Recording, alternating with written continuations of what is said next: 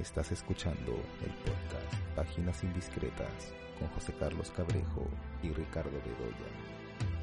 Hola, estamos aquí eh, nuevamente en el podcast eh, Páginas Indiscretas. Yo soy eh, José Carlos Cabrejo, como siempre acompañado por Ricardo Bedoya y hoy tenemos un invitado muy especial que es Isaac León Frías, más conocido por todos como Chacho. Bueno, Chacho ya no necesita presentación, conocido por todos por, por su trayectoria en la crítica de cine, por sus libros. Y a propósito de los libros, queremos conversar sobre su último libro, que acaba de ser publicado eh, por el Fondo Editorial de la Universidad de Lima. Se llama La revolución de Netflix en el cine y la televisión, pantallas, series, streaming.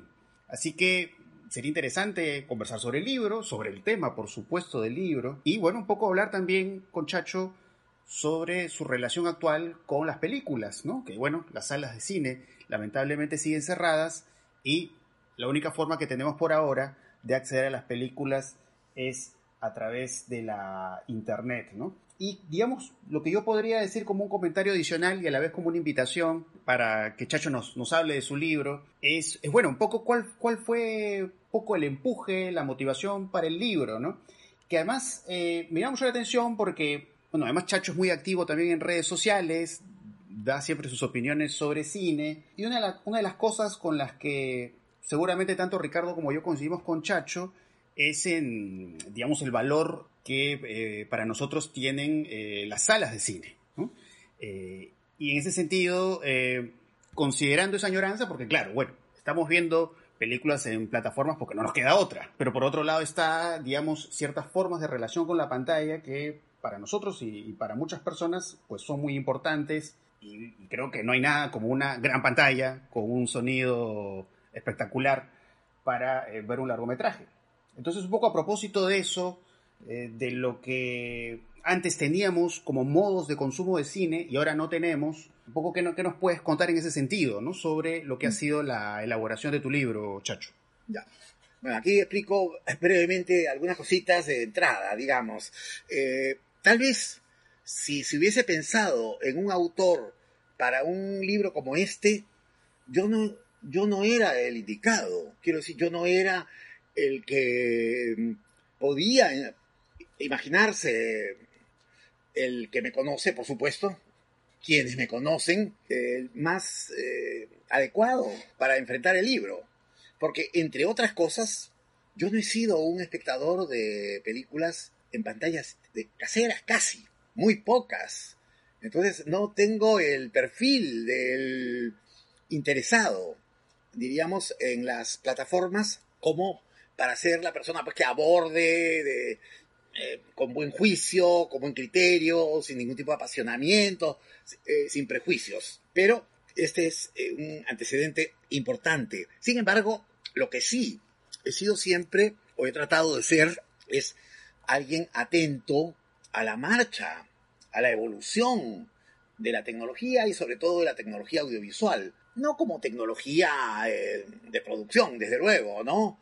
En la que seguramente, igual que ustedes, eh, conozco muy poco y manejo muy poco, sino como, vamos a decir, la tecnología en su sentido más social y, comunicacional, eh, aquella que constituye un medio que transmite contenidos audiovisuales, ¿no? Entonces eso, sí me interesaba. Ahora, hubo otra circunstancia previa a todo al asunto de la pandemia. Y esa circunstancia previa es que hice una maestría. Hice una maestría en periodismo y comunicación multimedia. Y a la hora de plantearme el asunto de la tesis, inicialmente pensé seguir en la línea de los trabajos que yo hacía dije, bueno, algo que tenga que ver con el cine latinoamericano de los años 70, del 70 al 2000.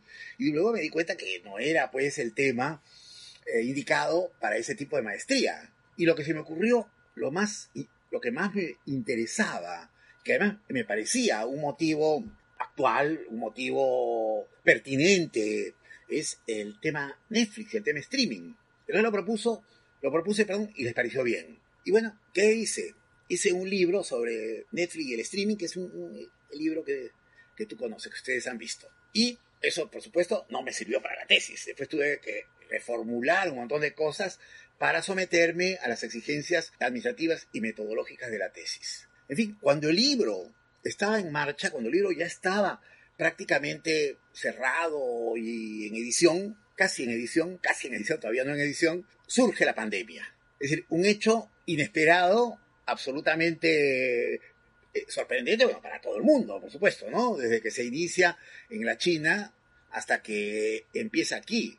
Incluso puedo decir, yo llegué a Lima el 15 de marzo, un día anterior a que empezara el confinamiento. Vine del Festival del Tribunal de México y decía, por supuesto, allá ya habían señales de, había mascarillas, aunque no tan generalizadas como seguramente lo han sido después, o casi, ¿no? Porque México, por lo visto, no es uno de los países donde la exigencia para usar la mascarilla ha sido tan perentoria como en otras partes. La cosa es que de pronto me vi eh, inmerso en este asunto de la cuarentena y por lo tanto en el confinamiento casero. ¿Qué cosa hice? Bueno, empezar a ver películas en las pantallas de casa. Primero en la televisión, después también en la computadora, la PC que tengo yo, que es de un tamaño pues, relativamente eh, grande, es una Apple, y a la distancia en la que se ve no hay mayor diferencia entre lo que uno ve aquí y lo que ve luego en la pantalla de televisión. Extrañando muchísimo, porque por supuesto, para quien ha visto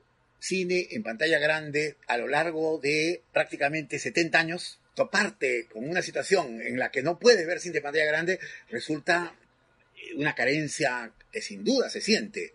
Pero mira, eh, yo no, a diferencia de otros amigos, el otro día conversaba, por ejemplo, con el buen Willy Niño de Guzmán, escritor y periodista y, muy cinéfilo también, quejándose amargamente de no poder ir a la sala de cine. Y me decía, tú no te quejas tanto. Mira, le digo, Willy, eh, no puedo estarme quejando. No tiene sentido. Creo que hay que eh, aprovechar lo que uno tiene. Naturalmente que no puedes compararlo, pero son las condiciones en las que uno está.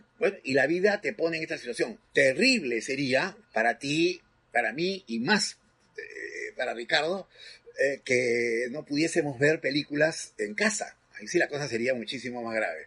Pero podemos verlas, verlas y podemos verlas en una cantidad que antes era absolutamente impensable. Te doy con esto así una especie de sábana de entrada. Sí. Chacho, eh, claro, tú has sido muy reacio siempre a, claro, a ver las películas en, pantallas pequeñas.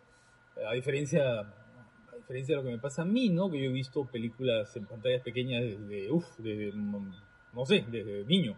Nunca, nunca tuve esa resistencia. Eh, y que, y ahora, por supuesto, he comenzado a revisar muchas películas que había visto ah, en esas, en condiciones, eh, no las condiciones ideales entonces, ¿no es cierto? Eh, que eran eh, muchas de ellas este, dobladas al español, ¿no es cierto? O en blanco y negro, siendo en colores originalmente. Y ahora las estoy recuperando, ¿no? Estoy viéndolas en pantalla pequeña, pero las estoy viendo en versiones formidables, ¿no? Clarísimas, eh, en versiones restauradas, una maravilla. Federico de Cárdenas, Fico, también era muy reacio a ver películas en pantallas pequeñas, pero en los últimos años ¿no? En sus últimos años este, comenzó a ver y se volvió que es un adicto, ¿no? Porque veía con mucha avidez, por ejemplo, Festivalescope, algunas plataformas. Nunca lo conversamos, ¿no? Nunca conversamos este, los motivos de su cambio. Yo creo que no había mucho que conversar tampoco, porque yo creo que el problema es eh, la, la, la, no sé, pues la pobreza de la cartelera, ¿no es cierto? Que, te, que lo obligó a él, que era un cinéfilo muy voraz, ¿no es cierto? A ver, a, ver, el otro cine, el cine que se podía ofrecer y el cine que estaba ahí eh, y que nunca más, y que nunca iba a llegar al Perú. Entonces, eh, también hay esos factores, ¿no? Cuando pensamos ahora en este cierre que ya está por cumplir un año de los cines, sí, claro, la pantalla grande se extraña, pero hay que ponerse, creo, a pensar en otros factores, ¿no? ¿Cuántas películas realmente buenas y de interés eh, se ven al año en el Perú en pantalla grande? ¿no? ¿Cuántas se vieron en los últimos años? Una decena, con buena suerte, este, 15. Eh, entonces, claro, extrañar la pantalla grande, sí, extrañar la pantalla grande, pero eh, lamentar, ¿no es cierto?, que esa pantalla grande en los últimos 20 eh, años, ¿no es cierto?, haya servido para ver siempre lo mismo. Y entonces lo que ocurre es que ahora, claro, encontramos una oferta extraordinaria que ya existía, por supuesto, antes de la pandemia, en las plataformas. Lo que pasa es que ahora estamos concentrados en las plataformas, pero creo que la, la variedad de cosas que te ofrece las plataformas es absolutamente extraordinaria, ¿no? No sé qué Sí. opinas tú sobre Eh, eso. No, sin duda, sin duda. En mi caso, eh, naturalmente, no era solamente ver películas en salas comerciales, en, la cua- en las cuales, eh, a pesar de que yo veía una buena cantidad, por lo menos 10 estrenos, por lo menos 10 estrenos al mes, ¿no? Mi promedio era de no menor a los 120 estrenos de sala al año. Pero fuera de eso, eh, claro, veía las películas en pantallas grandes o no tan grandes, pero relativamente grandes, de todos los festivales locales, de los festivales extranjeros a los que, a los que iba, eh, eh, mínimo, mínimo en los, buena parte ya de los últimos casi 20 años, de tres festivales, ¿no? En México y dos en Argentina y algún otro viaje por ahí y tal. O sea, había un aumento, naturalmente, naturalmente, no podía con todo e- eso que veía, además de las proyecciones eh, comerciales, cubrir, no digamos la totalidad, la totalidad es imposible, pero un porcentaje suficientemente abarcador del cine más reciente. Por otra parte estaba todo el cine del pasado. Bueno, algo de ese cine del pasado podía haber, de cuando en cuando una que otra película, porque eh, eh, en los ciclos que se organizaban en la sala, eh, yo he seguido yendo a las proyecciones de Ventana Indiscreta todo lo posible. Hacía muchas proyecciones en mis clases. También me, hacía yo la idea de que el proyectar y, y las proyectaba completas, como igual, bueno, hemos hecho también en la Universidad de Lima, Ricardo y tú, José Carlos, y lo que tú hiciste en IPIC. Yo pasaba eh, unas, eh, proyectaba unas cuatro películas completas a la semana. Y por supuesto, tratando de, tratando de, como hacen ustedes, de que fueran películas que yo no había visto. Las otras les, pedía que las vieran por su cuenta, ¿no? y a veces algún fragmento. Todo eso sumaba, todo eso sumaba. Pero bueno, esa suma no es pues la que en estos momentos nos eh, permite o nos proporciona, ni muchísimo menos, el caudal de plataformas a las que podemos tener acceso. Eh, tanto así que hay un serio problema de tiempo. Eh, ya quisiéramos tener más horas para poder dedicarnos a ver eh, más películas. Incluso veía que ustedes conversaban sobre eh, previamente sobre alguna serie. Eh, yo no puedo ver series. Me lo preguntaban también en una entrevista que apareció en el comercio, para una entrevista del comercio el otro día, por la serie de televisión. Y yo les decía, mira, no puedo, ojalá tuviese el tiempo. El, eh, ya ver películas individuales toma demasiado tiempo y siempre es insuficiente. Siempre se queda corto. Y le comentaba a Ricardo hace algunas horas que se ha acreditado para el Festival de Berlín, eh, que mm, yo no, me- no voy a hacer el intento de acreditarme, porque me resulta demasiado angustioso. Pues claro, mucho material, ya, hay mucho para ver.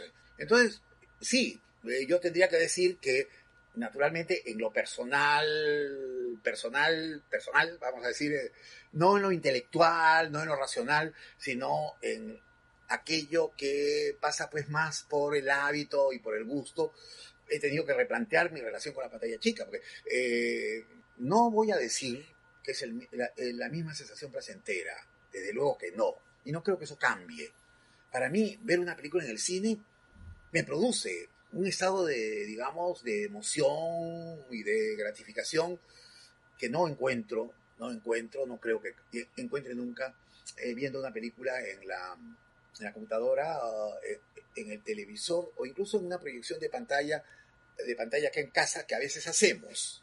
Lamentablemente todavía no contamos con un espacio fijo, hay que estar moviendo.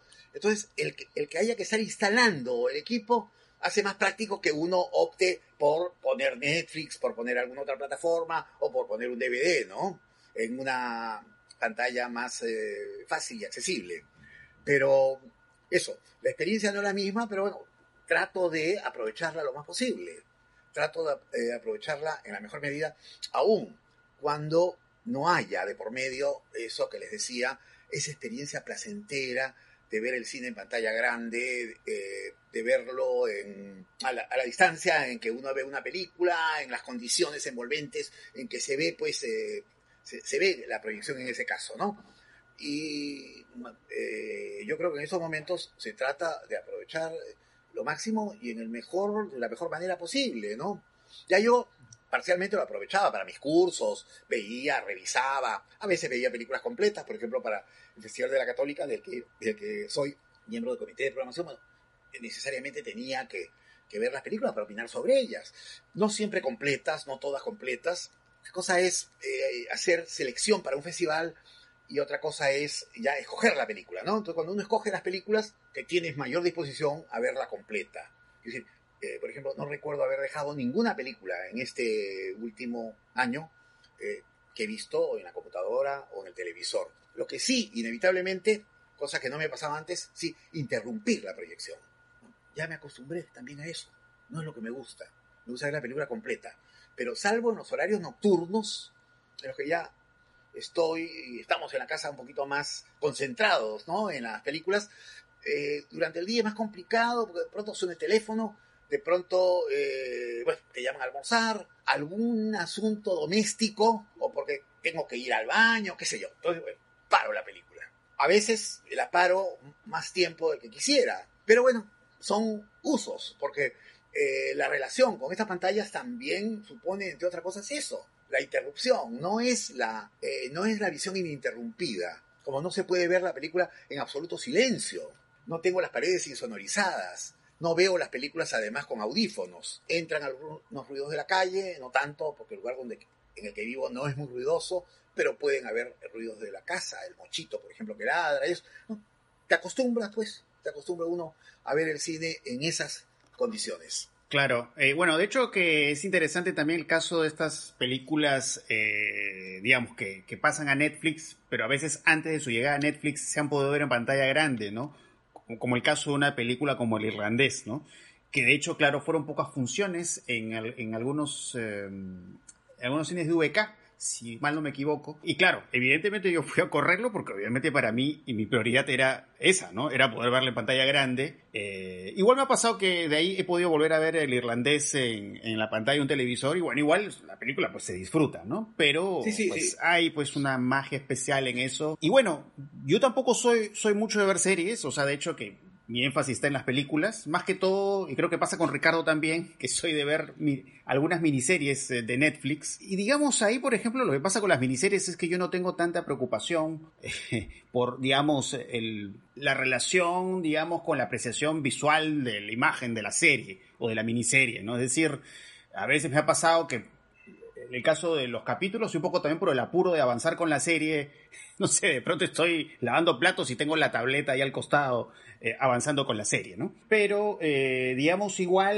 eh, en mi caso, por ejemplo, yo siempre he tratado de reproducir la experiencia cinematográfica en, en, mi casa, con mi proyector, ¿no? No es lo mismo, obviamente, pero es lo más cercano, ¿no? Pero a veces pasa también eso, que uno le da pereza estar armando todo para poder ver, ver, la película en la mejor calidad posible, ¿no? Así es.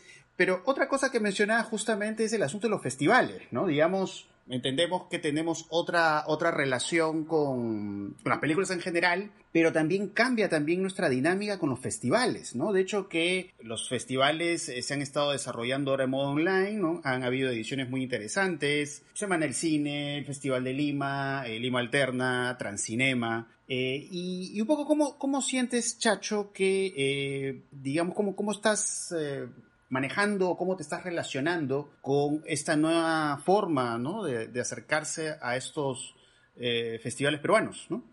Eh, porque, digamos, lo normal en los festivales era eso, ¿no? Este asunto de ir y ver, bueno, en mi caso creo que igual de ustedes también era un poco ver todo lo posible en un día, ¿no? Ver tres películas o más en un día y además, por supuesto, el encanto de encontrarse con la gente, ¿no? Y, y, poder comentar las películas y todo eso, ¿no? Pero obviamente ya estamos en una situación absolutamente distinta en relación a estos festivales. Y bueno, ¿cómo, cómo, cómo ha sido ahora, Chacho, tu, tu relación con, con, los festivales en estas bueno, ediciones mira, online? Ha sido como la de ustedes, en el sentido de que eh, en el caso de todos los festivales peruanos que han habido, creo que todos, no, si alguno no ha quedado fuera, eh, y algunos de fuera, pocos, pero algunos, he tratado de seguir las películas eh, lo más posible. Pero ahí sí yo creo, mi impresión es, eh, José Carlos, que no cambia mucho la relación que tienes tú con los festivales que la que puedas tener con las plataformas. ¿En qué sentido? En que ves las películas de una forma más o menos indiferenciada. Quiero decir, esas películas que estás viendo en los festivales, las estás viendo también eh, en las plataformas. ¿Por qué? Porque las plataformas están pasando, están emitiendo películas de otros festivales. Entonces, no hay mayor, no hay mayor diferenciación. No sé si ustedes sienten esa, eh, esa diferencia. Eh, por lo que yo, la verdad, espero y confío que los festivales puedan lanzarse una vez que la pandemia esté razonablemente controlada. Dicen algunos que eso tiene para rato y para tiempo, para un tiempo largo, pero habrán condiciones mejores y se podrán hacer festivales. Algunos se, se han seguido haciendo y se están haciendo. Entonces, si se están haciendo en momentos en que todavía, o se han hecho, eh, las vacunas no empezaban a aplicarse, más cuando las vacunas ya tengan eh, un porcentaje de aplicación eh, digamos, universal alto, ¿no? Muy alto. Entonces, para mí, yo te digo, confío en que los festivales vuelvan a ser lo que han sido. Porque además, esta es otra cosa importante, creo que los festivales ya de hecho lo eran, pero lo serán más. Espacios de resistencia frente a aquello que va a ser, lo estamos viendo y lo podemos intuir, casi la exclusividad de los multicines, que son las películas taquilleras. Entonces, eh, yo creo que los festivales tienen una razón eh, de ser y de, y de, seguir existiendo como lugares de convocatoria para ver el cine en pantalla grande. Sin que eso quite que los festivales tengan extensiones virtuales, que sí, eh, es algo que hemos podido y que estamos apreciando. Ahora Ricardo va a poder ver las películas de Berlín. Hace un año todavía, un año, eso era inimaginable. Ya, ahora se puede hacer. Entonces, esa sí es una gran cosa que los festivales virtuales han permitido que se logre. La extensión de las películas limitadas a las pocas salas de una ciudad al país entero, en algunos casos, o a, nivel internacional, de manera restringida, de manera limitada, por supuesto, porque acá hay, hay un asunto de derechos, hay un asunto de, cuotas de películas, es decir, de cuotas de espectadores que siempre son una preocupación de los productores y de los distribuidores. Pero eso es una conquista que va a permanecer.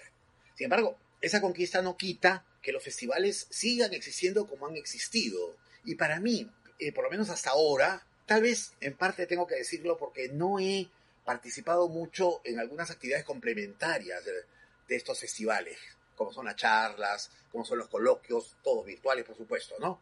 es posible que quienes participan de toda esta actividad eh, adicional a la proyección de las películas sientan que el festival está proporcionando pues una cuota de utilidad, de productividad mayor. Entonces, como yo me he limitado a ver las películas, por ahí se me confunden un poco, como les decía, con las de las plataformas.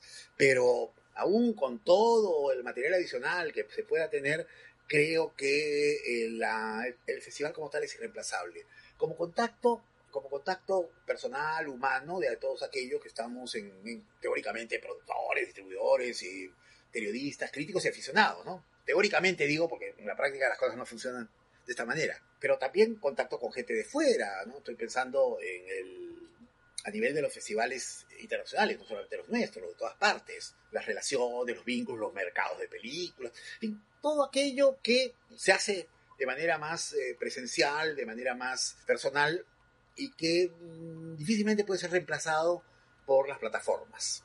Chacho, eh, los libros, hablemos de, un poco de los libros. Eh, así como digamos que las plataformas han servido como espacios de emergencia casi, ¿no es cierto? Para poder ver películas. Bueno, no solamente de emergencia, sino yo creo que las plataformas ya llegaron para quedarse. Ya están también desde hace tiempo. Yo creo que los festivales además van a tener en el futuro esas prolongaciones virtuales absolutamente indispensables, ¿no? Porque además eso hace que los festivales eh, tengan otro alcance, tengan un alcance planetario, ¿no? Yo pienso en la Semana del Cine, por ejemplo. Este año pudo verse en todo el Perú. Eh, ya no solamente es el público que puede ir hasta el local, sino que se extiende y puede verlo espectadores en fin, siempre que, eh, siempre que estén dentro del cupo que te piden los, los agentes de ventas, ¿no? Y en ese, en ese eh, un poco haciendo la, la, homología, ¿no? El paralelo, los libros. Los libros eh, sobre cine, los libros en los que uno, como tú, por ejemplo, que tratas el tema de Netflix o otros temas, de alguna manera son como prolongaciones también de esa escritura crítica que cada vez se ve más limitada, ¿no? Cada vez se ve más restringida, ¿no? Los espacios eh, para la crítica son muy pocos. E incluso la actitud del crítico, no sé si te pasa, no, te pasa a ti, pero a mí, la verdad, es que escribir eh, sobre la crítica, crítica periodística sobre las películas de la cartelera no me provoca para nada, porque es como, mm. es como decir toda la semana lo mismo, porque todas las películas se parecen. Eh, creo que, por ejemplo, un espacio como este, como el, ¿no? como el podcast en el que converso todas las semanas con José Carlos, resulta una posibilidad de hablar de películas de otra manera, ¿no es cierto? Y de poder acercarse a películas de pronto que están en plataformas o, en fin, o hablar de cine, sobre cualquier, eh, digamos, este tema de cine. ¿Tú crees que digamos, la producción de libros, la edición de libros, de alguna manera está cumpliendo esa función alternativa a lo que fue la crítica de cine hasta hace un tiempo? En parte sí. Creo que eh, en el Perú, por ejemplo, que no hemos tenido una tradición librera de, producción textual. El primer libro de cine, si no me equivoco, fue el libro de Desiderio Blanco, bueno, hay uno de César Miró en los 30. Hay uno de César Miró, es verdad. Pero que ni siquiera fue, me parece que es una, no sé si fue una edición local. no, no, pero bueno, era un peruano que publicaba, ¿no? Era pero, claro, sobre, Hollywood, ¿no? Sobre Hollywood. Eh, más tipo reportaje, periodístico. Es que él vivió en Hollywood, ¿no? Él, vivió en Hollywood, claro. Pero, en fin, tuvieron que pasar muchos años para que se hiciera un libro de cine, y, eh, eh, que fue ese, y creo que después viene el tuyo, de, de la historia del cine acá en el Perú. Esto es de los últimos 30 años, ¿no? Que hemos empezado y creo que estamos, desde luego, eh, el Fondo Editorial de la Universidad de Lima es de lejos el más productivo, el que, más ha publicado, ¿no? Y esto, aunque todavía no somos muchos los que lo hacemos, pero va en aumento, ¿no? Y sí, sí, un poco es verdad, es verdad, ¿no? Yo veo tus libros, por ejemplo, el del cine peruano en tiempos digitales, eh, y veo el del cine latinoamericano, y allí se está haciendo un trabajo de escritura crítica que no solamente compensa, sino que completa, organiza, lo que de otra manera es muy limitado y que era cada vez más limitado en la crítica periodística. Es verdad que están ahora los blogs, el blog eh, Página de Diario Satán, por ejemplo, donde has escrito muchas cosas y eso eh, ya te ha ido permitiendo, ¿no? Tener un material de base que, eh, sobre el cual luego hacer desarrollos. y uno de los espacios es ese. Uno de los espacios es hoy en día, sin la menor duda, el de los blogs, el de los sitios web, ¿no? Donde se abren líneas como la del videoanálisis, por ejemplo, el poder trabajar con imágenes, que es más laborioso, que no es tan sencillo, que no se puede hacer todo el tiempo y a cada rato, ¿no? Toma tiempo, requiere eh, mucho esfuerzo y mucha dedicación. Pero en fin, es una forma que seguramente va a ir adquiriendo cada vez eh, más relieve en el espacio del análisis cinematográfico. Pero sí, eh, los libros están supliendo, ¿no? Supliendo un poco lo que antes hacían, hacía la crítica periodística, incluso la crítica de revistas. Yo tengo que decir, porque soy, estoy, ya estoy a punto de hacer algo que, como ustedes saben, ha sido una selección de lo ya escrito en, en la revista Ventana, eh, Ventana Discreta y en parte, en parte en el blog, que es reunir los materiales y organizarlos y bueno, resulta que sí, pues creo que tienen una, logran tener como una, una especie de, unidad y pueden tener una utilidad eh, eh, comparativamente mayor de cuando los trabajos están sueltos. Naturalmente, esto choca con dos grandes escollos. Uno, ustedes saben muy bien, que cada vez se lee menos y se leen textos muy cortos. Entonces la lectura de un libro se convierte en una exigencia cada vez mayor yo lo veo en mis propias hijas, ¿no? Tienen, les cuesta mucho el pensar tener que leer un libro entero, es una, una especie de esfuerzo excepcional para poder afrontarlo. Eso por un lado. y por otro, eh, las formas digitales del libro. Eh, ya no solo el libro de papel, eh, muchos preferimos el libro de papel, igual que nos pasa, no solamente a mayores, creo que también le pasa a José Carlos, que siendo pues muchísimo más joven, pero um, todavía tiene este apego a la galaxia Gutenberg, al, al libro en papel y aquello que, en fin, la comodidad que el libro permite, eh, la facilidad de poder releer, de poder marcar. Sé que también. También se puede marcar, ¿eh? También se puede marcar en el ebook, sí, lo sé. y que hay forma de hacerlo. Pero bueno, digamos, es un poco la manera tradicional de marcar. Y la cosa es que, eh, y también creo, por supuesto, ya que hablamos de este tema, que eh, no es que el libro, el libro de papel corra peligro. Me parece que no. Más aún, haciendo un pequeño salto en ese momento, yo tengo la impresión, por supuesto son impresiones, que una vez que esto pase, va a haber no solamente un vuelco hacia afuera, sino eso puede favorecer, ese vuelco, esa salida puede favorecer, entre otras cosas, por ejemplo, que la gente regrese en mayor medida, por supuesto ya en condiciones de mayor seguridad, a las salas de cine, que pueda haber, eh, no sé, una sorpresa. No quiero asegurar nada al respecto, por supuesto.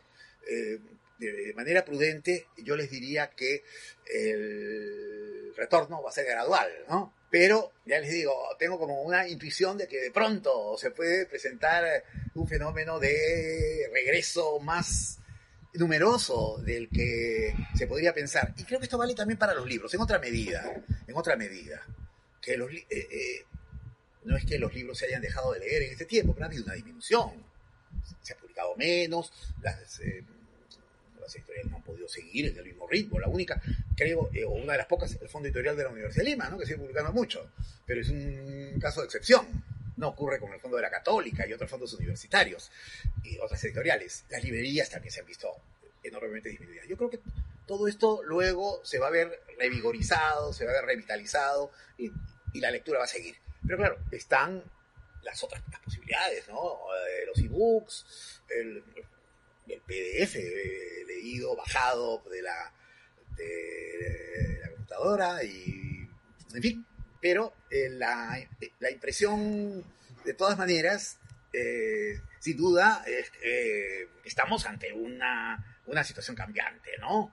Que acá las cosas ya no van a seguir siendo igual y que el peso de lo el peso de lo digital no tiene no tiene vuelta atrás. No va a terminar con el cine, no va a terminar con el libro, no va a terminar con los espectáculos públicos, pero va a seguir teniendo ¿no? en nuestras vidas y en la vida eh, del mundo entero eh, un peso considerable mayor, considerablemente mayor al que ya tenía.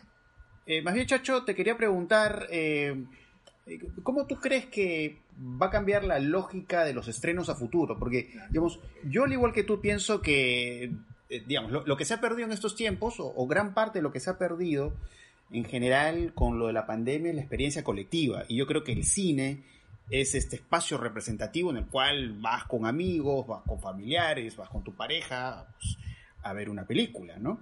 Eh, yo creo que ese ha sido uno de los grandes atractivos eh, del cine para el público en general. Entonces yo creo que cuando las cosas se regularicen, va a haber pues unas ganas terribles de la gente de, de poder hacer las cosas que antes hacía.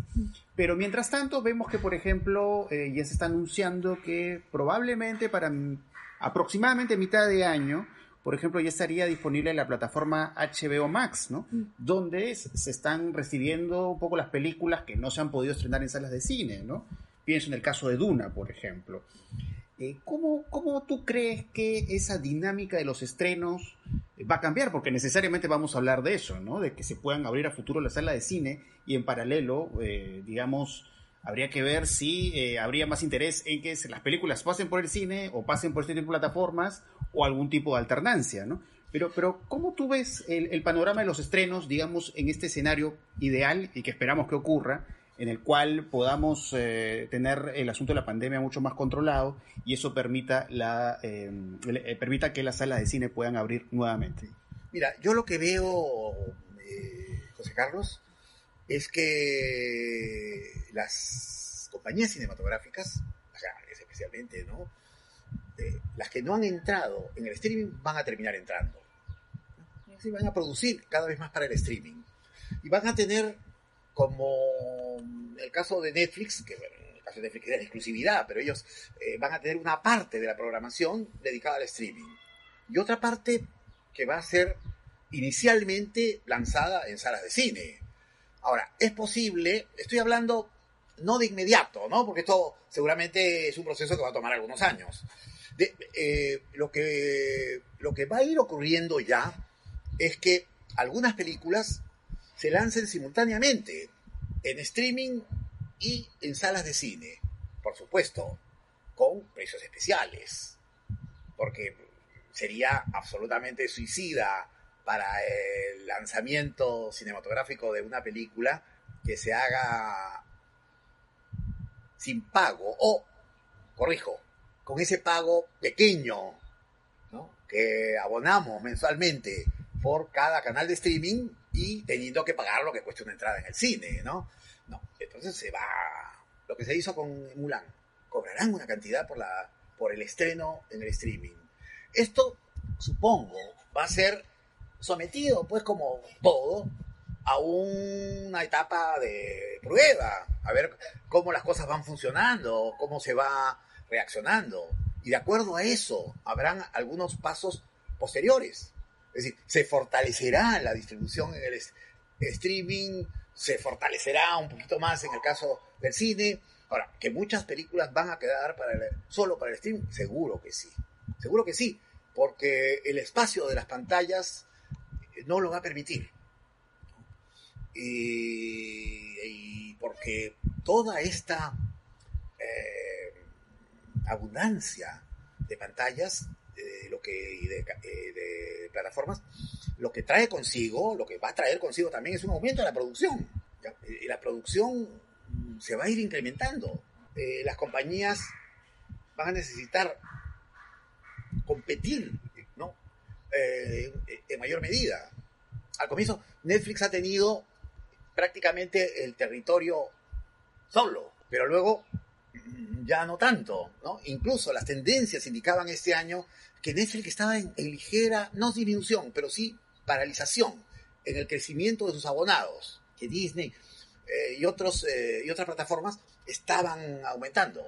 Pero luego ha tenido un aumento considerable, eh, no al mismo ritmo que Disney, por ejemplo, pero de todas maneras sigue siendo la plataforma que tiene la mayor cantidad de abonados. Como algo que no se esperaba, la televisión pública.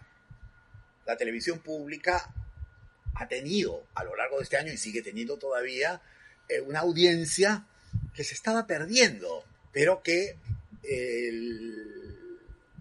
la pandemia, las cuarentenas, el confinamiento en general, el mayor tiempo en casa, bueno, ha facilitado las cosas. Entre otras cosas porque todavía, además, en un país como el Perú, eso es muy claro, hay amplios sectores sociales que no tienen acceso al, al cable ni, streaming, ¿no?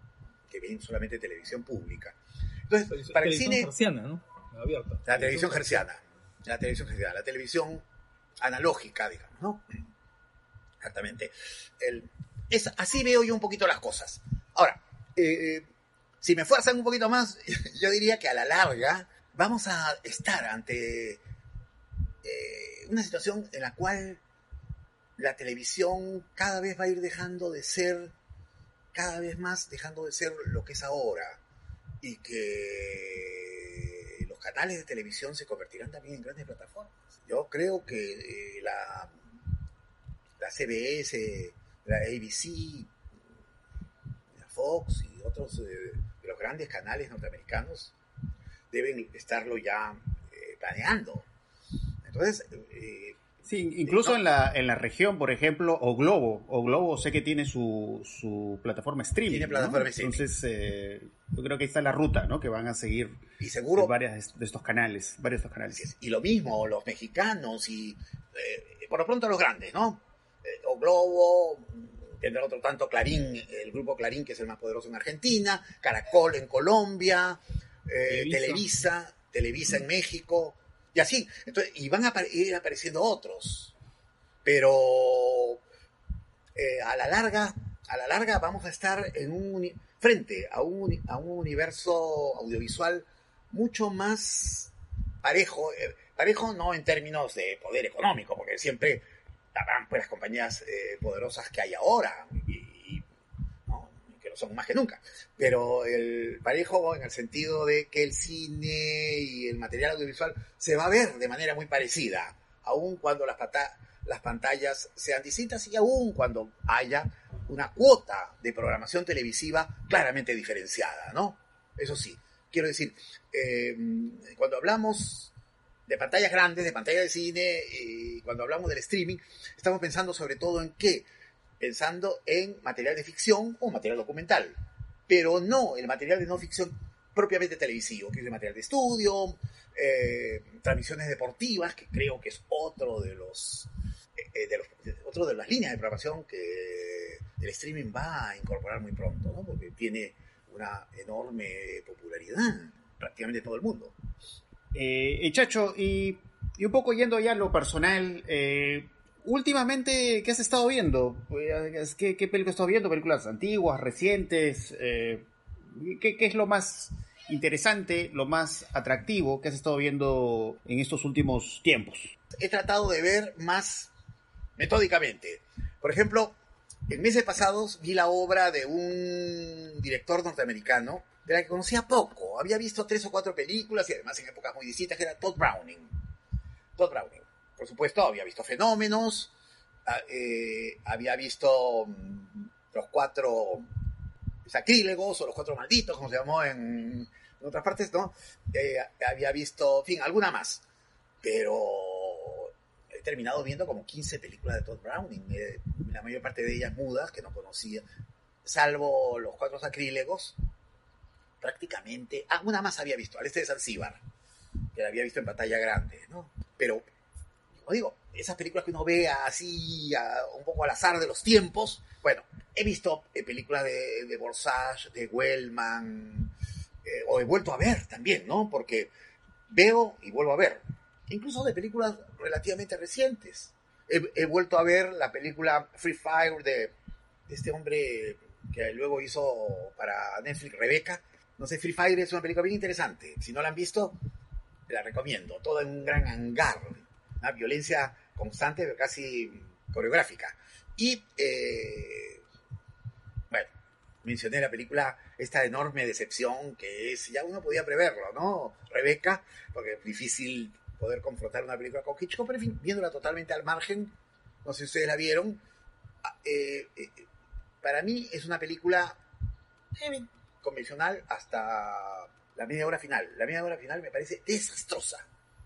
Desastrosa, bochornosa. Decir, de lo, de lo peor que he visto en, el cine, diríamos, comercial americano en los últimos tiempos.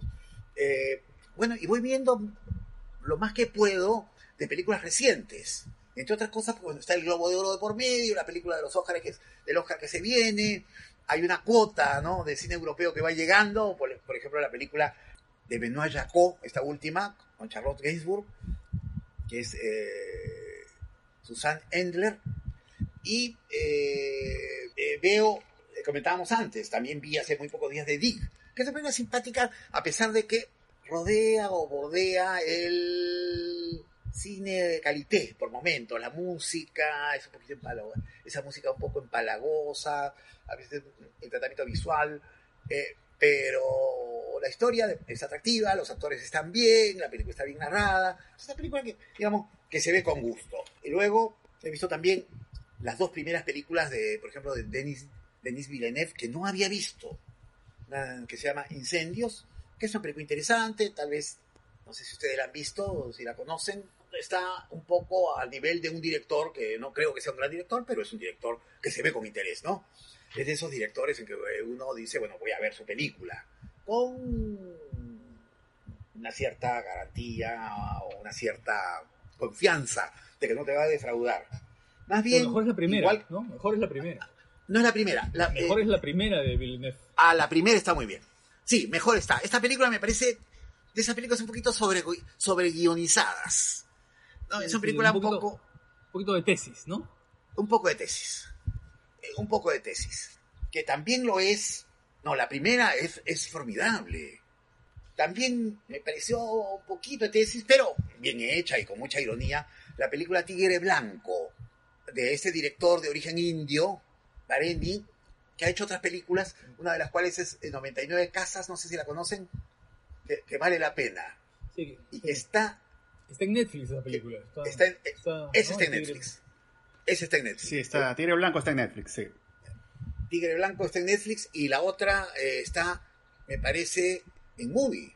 99 Casas. Sí. Me parece que está en movie. Sí. Después, bueno, Beginning, que es otra, buena película, ¿no? Que estábamos hablando antes. Eh, no dijimos el título de la primera película de Villeneuve, que No. es eh, 32 de agosto Eh, en la Tierra. exa- exactamente, 32 de agosto en la Tierra, que es un título bien sugestivo. Eh, también me gustó la película Happy End. No sé si... ¿La vieron ustedes? ¿Bien la película de Haneke? Ah, la película de Haneke. Sí, claro. La, la película de Haneke, sí. Es inferior a otras. Sí, Pero me inferior, parece- inferior. es inferior. Pero de todas maneras es una película a la que se le ha hecho una injusta mala fama. Porque creo que es una película, no sé, igual de personal, retoma temas, tal vez eh, no tiene happy end lo que otras películas de Haneke tienen, que es como una mayor concentración dramática, ¿no? Una mayor especie de dilatación. eh, que se va creando en una situación o en un, o un proceso como en caché. Aquí siento que la película está como un poquito más disgregada, pero Y como que subraya maneras- determinadas, ¿no? Determin- la- Sí. la- un poco el concepto, de, ¿no? Que a veces eso también está en otras películas de Haneke, pero no tanto como en esta, ¿no? sí, sí, es verdad. Subraya es- es verdad. demasiado el sentido, ¿no? Es cierto, es cierto, pero no deja de ser una buena película, ¿no? El- yo la verdad esperaba que la esperaba inferior. Eh, después, eh, en este eh, eh, en esta especie de pupurrí, ¿no? Estamos, he visto esta película, por ejemplo, que también está en movie, una película japonesa, que es esta El cortejo fúnebre de rosas o la Ah, Bueno, eso es un, esa película Ah. es notable. Esa película es muy buena, ¿no? Es buena y es una buenísima. película muy buenísima esa película sor- sorprendente, Muy buena. ¿no? ¿Tú la viste, José Carlos? Sí, es buenísima, buenísima. Es una película sor- Sí, además que sorprendente tiene, por que su tiene época. mucho que ver con, con las preocupaciones de ahora, ¿no? Los asuntos de género. Es Sí. una película maravillosa, ¿no? Eh, Sí, sí, sí, muy interesante y tienen que ver esa película. Lo que nos Sí. están escuchando, si no la han visto, véanlo. Yo vi muy- hace dos días este, dos películas de David Lean. Ah. David Lean eh, lo asocias pues con, con, con Lawrence de Arabia y con El puente sobre el río Kwai, ¿no? Pero por ejemplo una película como eh, Los amigos apasionados, que es, una, es un melodrama eh, digno de Ophiuls, ¿ah? Eh, con los movimientos de cámara y con el recuerdo y los flashbacks. Antot y Claude Rains, ¿no? Y, ya, eh, y, y- y- y también vi este, La barrera del sonido, que es una película Sí. de aventuras, ¿no? Es- Sí, de- es- de- pero apasionante. Que es de Sí, sí, los aviadores sí, sí, sí. que están buscando eh, romper la barrera del sonido. romper la barrera del sonido. En una época en que eso era como uno de los eh, objetivos a, a lograr, ¿no? Que es de- luego de la Segunda Guerra Mundial, pues inmediatamente. Luego de la Segunda ¿no? Guerra. La- eh, Bueno, bueno, Chacho, ha sido un gusto atenderte en el podcast y espero que eh, no, sea la primera y la única, sino que en otras oportunidades también podamos conversar de otros temas. Eh, y por lo pronto, bueno, eh, no, no se olviden de, bueno, de conseguir el libro de Chacho, ¿no? Es un libro que trata pues un tema muy importante en la actualidad. Y bueno, sé que la, bueno, la Universidad de Lima vende los libros a través de Libun, ¿no? Que hace servicio de delivery. Así que por ahí, por ahí pueden conseguir el libro. Nos estaremos escuchando nuevamente en otro episodio. Así que ahí seguimos en contacto a través eh, de este podcast. Así que, nos. Chao.